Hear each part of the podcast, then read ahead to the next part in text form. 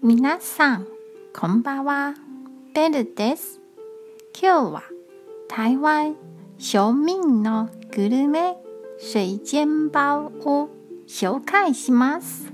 水煎包の作り方は餃子に似ています。台湾の水煎包には3種類の味があります。豚肉、キャベツ、そしてニラです。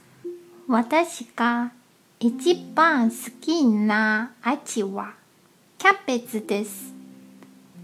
野菜の甘い実とカリカリの食感がとても美味しいですよ。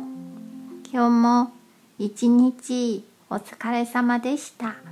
ゆっくりお休みくださいね。じゃあ、またね